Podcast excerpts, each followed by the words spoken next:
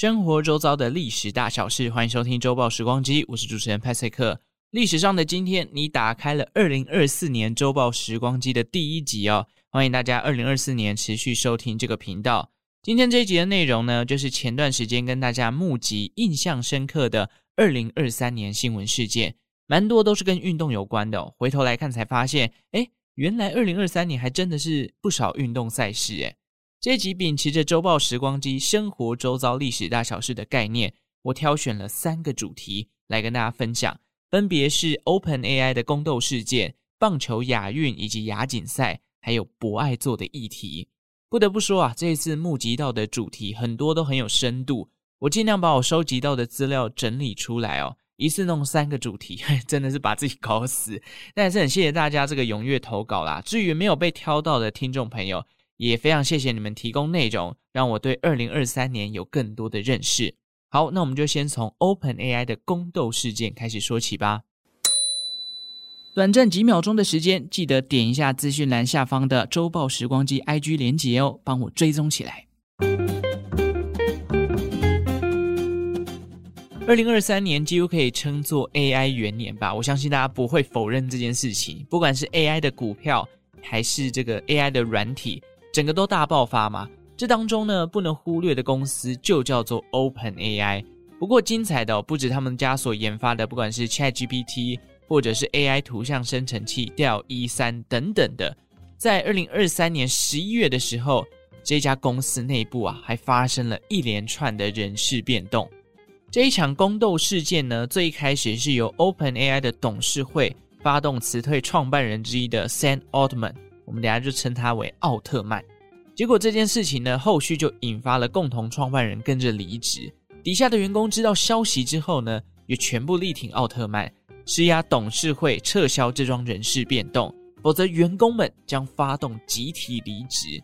据说在七百七十位 OpenAI 的员工当中，有超过七百位都同意了这个联署，然而后续的谈判啊，这个董事会跟奥特曼还是破局了，所以奥特曼一度要跑到 Microsoft 微软里面哦，甚至还发表声明说：“哎，我欢迎这个 OpenAI 里面的这个员工啊，全部可以加入我们公司。”但是呢，在这看起来一切都要定案的当下，一切又峰回路转了。OpenAI 的董事会宣布奥特曼回归 CEO。同时，也筹组了新的 OpenAI 董事会。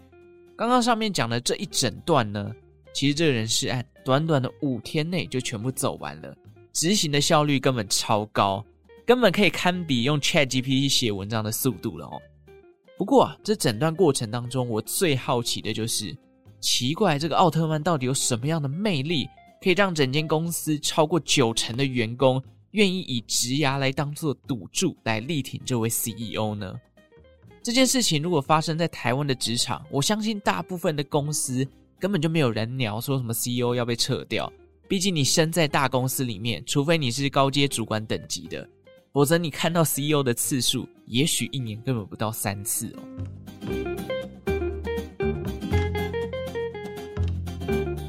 首先，我们来先认识一下 OpenAI 这家公司。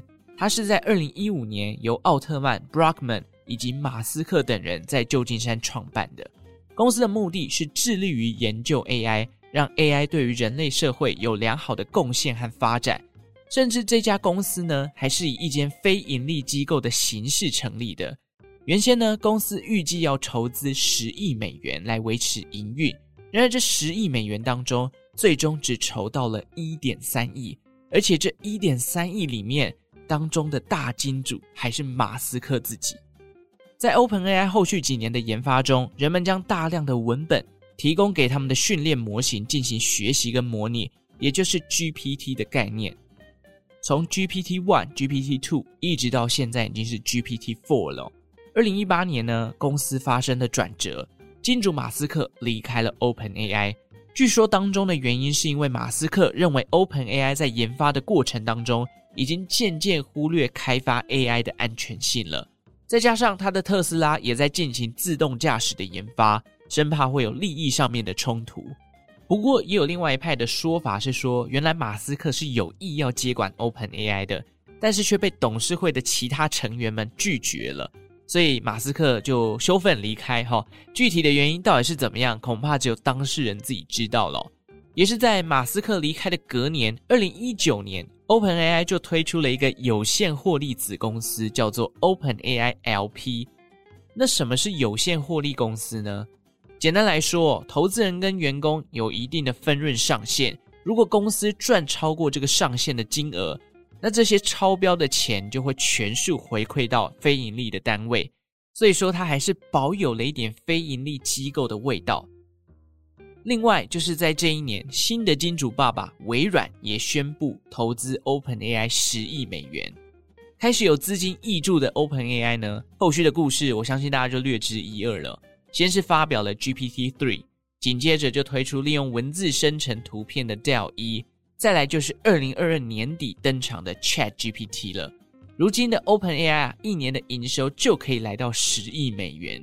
等同于当初募集资金的目标啊，甚至现在这间公司的市值更是来到了九百亿美元以上。这间新创公司已经不可同日而语了。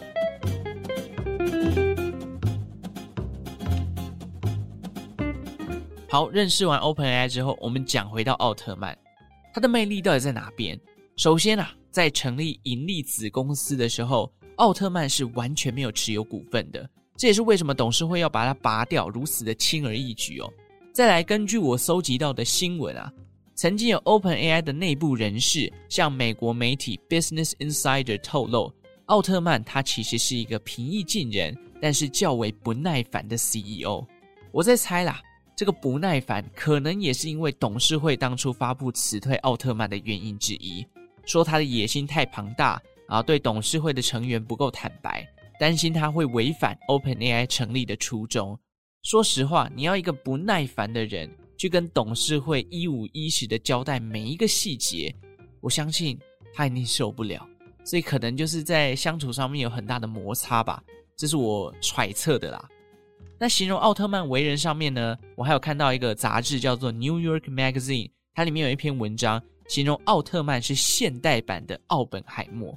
那篇文章的记者在访谈奥特曼之后啊，他落下了这个评语，就说他是一个真的很有亲和力的人，但是又异常冷静。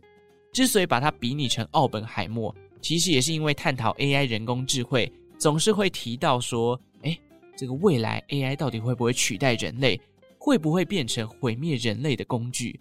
而如今的 AI 技术领头羊就是奥特曼的这个 OpenAI 嘛，那就正如同。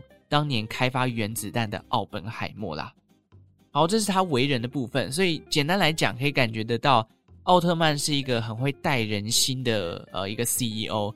不过，可能在跟高层报告的时候，可能会透露一些不耐烦的情绪，所以有些话可能保留了下来，让董事会觉得他可能有他自己的野心，这是造成冲突里面的一个因素。另外，还有人谈到跟钱有关。这是我看了《商业周刊》的解说。据说在十月份开始，OpenAI 就展开了所谓出售员工持股的计划。然而，在宫斗事件爆发之后，这个员工持股可以换美元的计划就停摆了。那牵扯到钱，而且还是一家成长翻倍的公司，到底哪一个员工会要放弃这个机会呢？因此，也有一派的说法认为啊，员工的忠心耿耿呢，也有一部分是因为关系到自己的资产啦。无论如何，能够看到多数员工力挺 CEO 这样的景象，真的是世间少有哦。奥特曼呢，也荣获了二零二三年《时代》杂志的年度 CEO，那这边也恭喜他啦。不过，不知道大家现在使用 AI 的情境多不多？我记得那时候在二零二三年三四月的时候刚出来，大家都在把它当玩具一样在使用，但怎么样把它运用在自己的工作上面？我觉得这才是考验的开始。毕竟现在，呃，有些网站上都会讲到 AI 咏唱师这个职业，据说它是一个年薪可以超过百万的工作。你要生成一个类似的报表，你要怎么样去跟 AI 沟通下指令？这件事情如果学起来，相信在未来对于自己的工作都会很有帮助啦。我自己最近就在学 Notion，就是那个子弹笔记嘛，很多人都有在使用。像我知道巧言巧语的巧克力好像就是呃 Notion 的重度使用者。我最近在学着套模板，然后去研发我自己的记账软体，包含了每个账户的损益表现啊，和股票资产的变化等等。我觉得用起来是蛮好玩的啦，就是它看起来会很有设计感，比起我自己直接用一个 APP 记账还来得更有趣。那还在摸索当中，也希望我可以把 Notion 上手，因为很多人都说哇，这个做笔记啊，或者是整理资料，Notion 真的是一个非常万用的工具。最后在这一趴，我想分享一句话，他说：“懂学的人才会是最后一个被淘汰的。”所以我们要不断的学习，不断的进步。期许大家在 AI 的时代来临之后，不要变成一个啊、非常排斥 AI 的人，因为它毕竟是一个很好用的工具，你也必须去熟悉它，才不至于哪天它真的变得越来越强大的时候，你完全不知道怎么使用。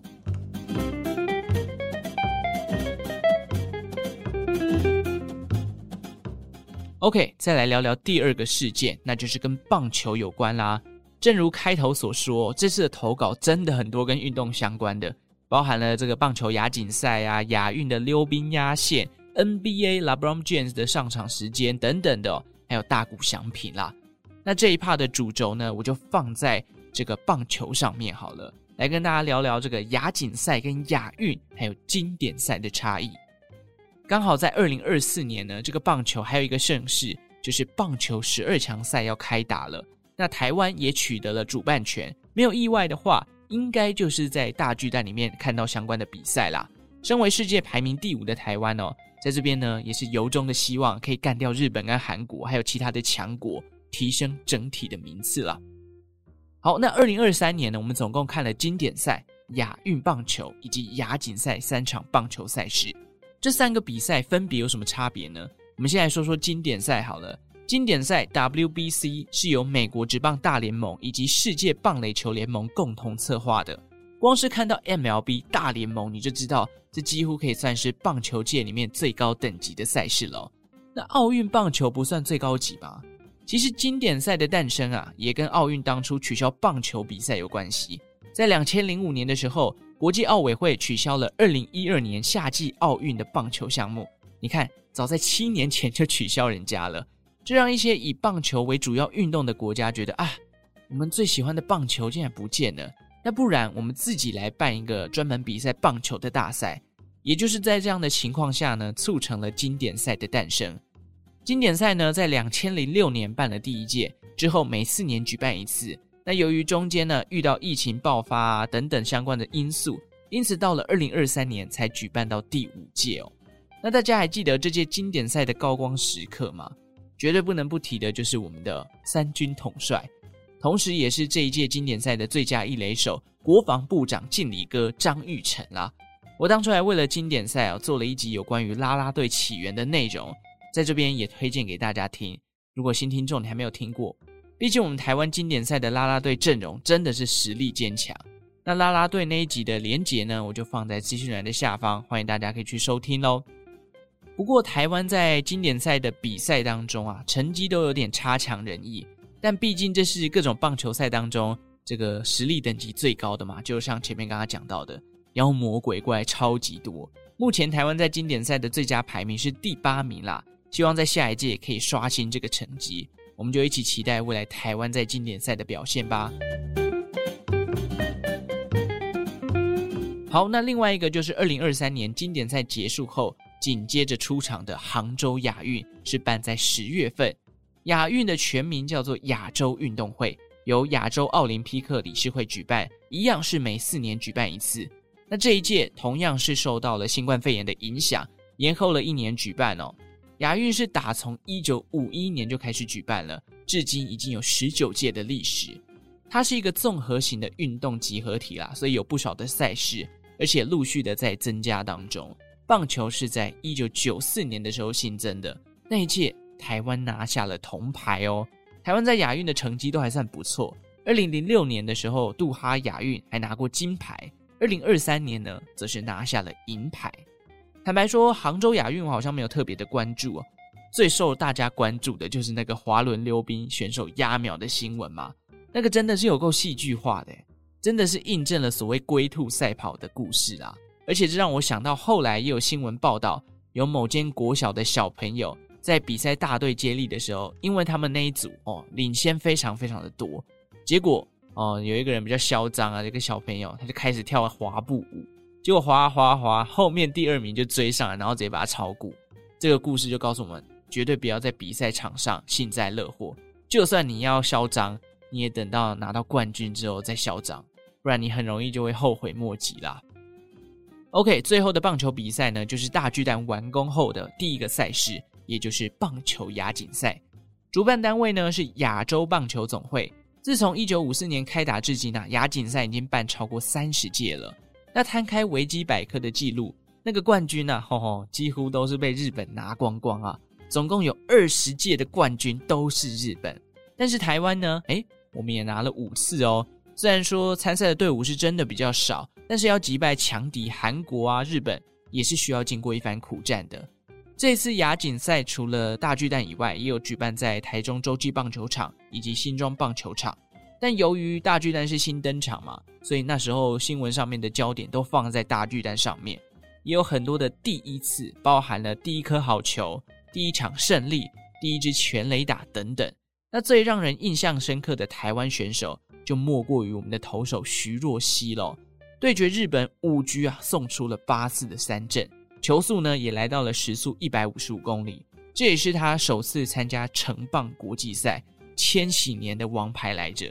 他是两千年才出生的哦，哇，两千年已经在棒球场上拿下这么好的成绩了。这时候他才几岁啊？二十三岁，刚大学毕业。我大学毕业还在想说，我到底要做什么工作？好了，这就是三场棒球国际赛事。因为疫情的关系呢，二零二三年有三场大型的棒球比赛集中到这一年。历史上好像没有一次同一年有那么多国家型的比赛集结。我想这就是所谓的。报复性复苏的力量吧。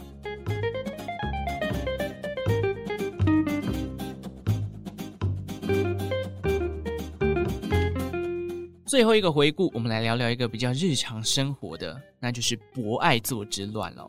大家对这个新闻还有印象吗？简单来讲，就是某位资深作家他在脸书发文公审，说自己在搭捷运的时候，想请在博爱座上面的年轻人让座，结果没有人理他，他就发文。后续就引发了网友的挞伐。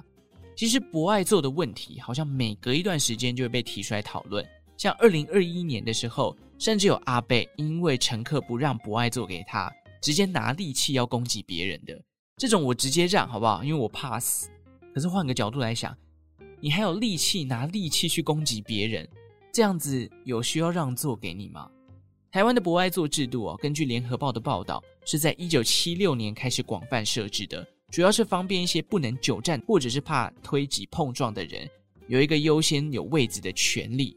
二零二三年情勒博爱座的事情发生后，卫福部当初有出来解释，其实，在身心障碍权益保障法里面有规定，博爱座是为了身心障碍者及老弱妇孺优先乘坐，但其实这个并不符合现在的社会观感哦。早在二零二二年的时候就有提出要修法，将里面的身心障碍者以及老弱妇孺修改成为有其他实际需要者。即使改成有其他实际需要者这样的说法，就好像没有什么不爱做只能有老人能坐的问题了。另外，冷知识分享，在大众交通工具里面呢，这个不爱做的比率啊，必须要高于十五 percent。而且有明文规定，要设置在临近车门或者是平坦无障碍的地方。博爱座的概念呢，在维基百科上面的说明啊，说是最早出现于北欧地区，但随着礼让座位的观念传到亚洲地区后，由于华人对于那种长幼有序的传统观念，结果就曲解了博爱座原先的用意。毕竟人家的初衷是优先礼让给有需要的人，而不是将座位让给老人。那其他国家对于博爱座的做法是什么呢？我们来讲讲英国跟澳洲当地的铁路，他们甚至有针对不方便站立的民众，提供一个管道，可以申请所谓的博爱座小卡。你可以提供你的医生诊断证明啊，包含怀孕、视障、残障的证明等等，他们会再进行相关的审核。只要通过后，你就可以在地铁上面拥有一张博爱座的小卡。至于有了这张卡，也不代表说你一定有座位。毕竟博爱座上面如果已经有另外一个人拥有小卡了，那你也没辙嘛。但是如果你遇到没有卡又不让座的人，你检举他，列车长是有权利可以去罚那个人钱的哦。以上都是在探讨说该不该让座给年长者。但是换个角度来想，如果你今天是一个充满爱心、非常善良的人，你都觉得啊，这个看起来站立不方便，我赶快让座。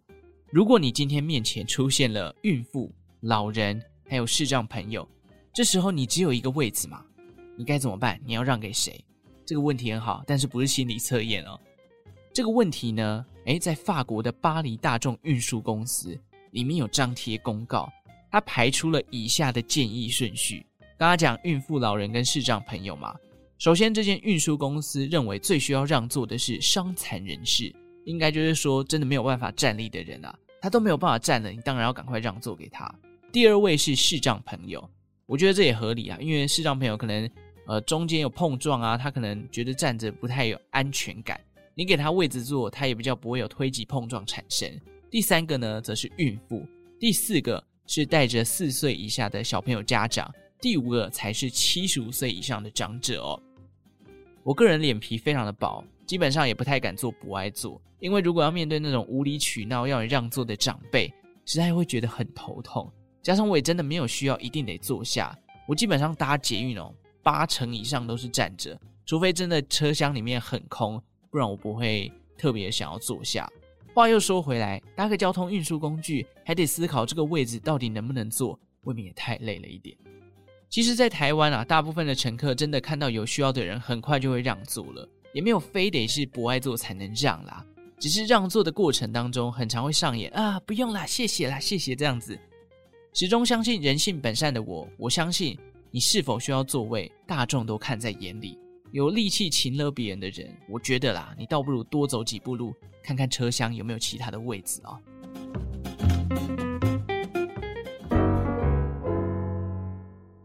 好了，以上就是有关于三则回顾的事件啦。二零二三年还有很多，但碍于篇幅有限，就先分享到这边啦。感谢每一位投稿的时空旅人。另外，之前有说过，凡是有投稿的人呢，都会有一次抽奖的机会。这一次呢，我从这个投稿名单当中抽出了一位的幸运得主。这位得奖者的信箱前三码是 J E N 啊、我直接念出你的名字啊，Jennifer 好了。这个 Jennifer 也帮我再留意一下你的信箱有没有收到我寄给你的得奖通知。那相关的资料再麻烦你回填给我，我会将奖品寄给你啊。那我也来公开一下奖品哈，这个是我在二零二二年底的时候收到的一个茶品牌。也是有一位呃，这个老师送给我的这个品牌呢，叫做等等哦。为什么会送这个茶包呢？因为我觉得它很酷，它是把茶包结合了签诗，等于说你每开一包茶来泡，里面就会附上一张签纸，然后告诉你说，诶，这张签纸的意思是什么？你就当做是有那种开幸运饼干的感觉。然后它的茶本身也很好喝啦，蛮回甘的，所以呃，就当做是一个这一次回顾的一个抽奖礼物送给大家。如果在二零二四年，你想要来一个 tea time，上班时间来一个 tea time，也可以透过等等的茶包来窥探一下未来的命运。个人觉得它其实非常适合拿来过新年的时候送礼给别人，推荐给大家。所以我资讯栏上面也会放上等等的官网链接，大家可以去参考看看。如果你现在真的还没有想到你龙年的时候要送给长辈什么样的礼品，长辈基本上应该不会排斥喝茶，而且又有签诗，可以增加一点乐趣。等等的产品应该是蛮适合的。好啦，以上就是这一集的内容啦。非常谢谢大家，这个呃，在听到我说要恢复成周更的时候啊、都跟我讲说辛苦了，这是真的很辛苦。非常谢谢，从 FB 啊、Spotify 上面都有人来给我回馈留言。最后呢，也想来问一下大家，欢迎 Spotify 的听众可以用投票的功能，这三个新闻事件你最喜欢哪一个呢？欢迎投票给我喽。也再次鼓励大家，记得帮我填写新的表单，给我一些 feedback，让我可以继续往进步的方向努力。好，五星好评送出来，把节目分享出去。最后，感谢正在收听的你，为我创造了一次历史的收听记录。我们就下次再见了，拜拜。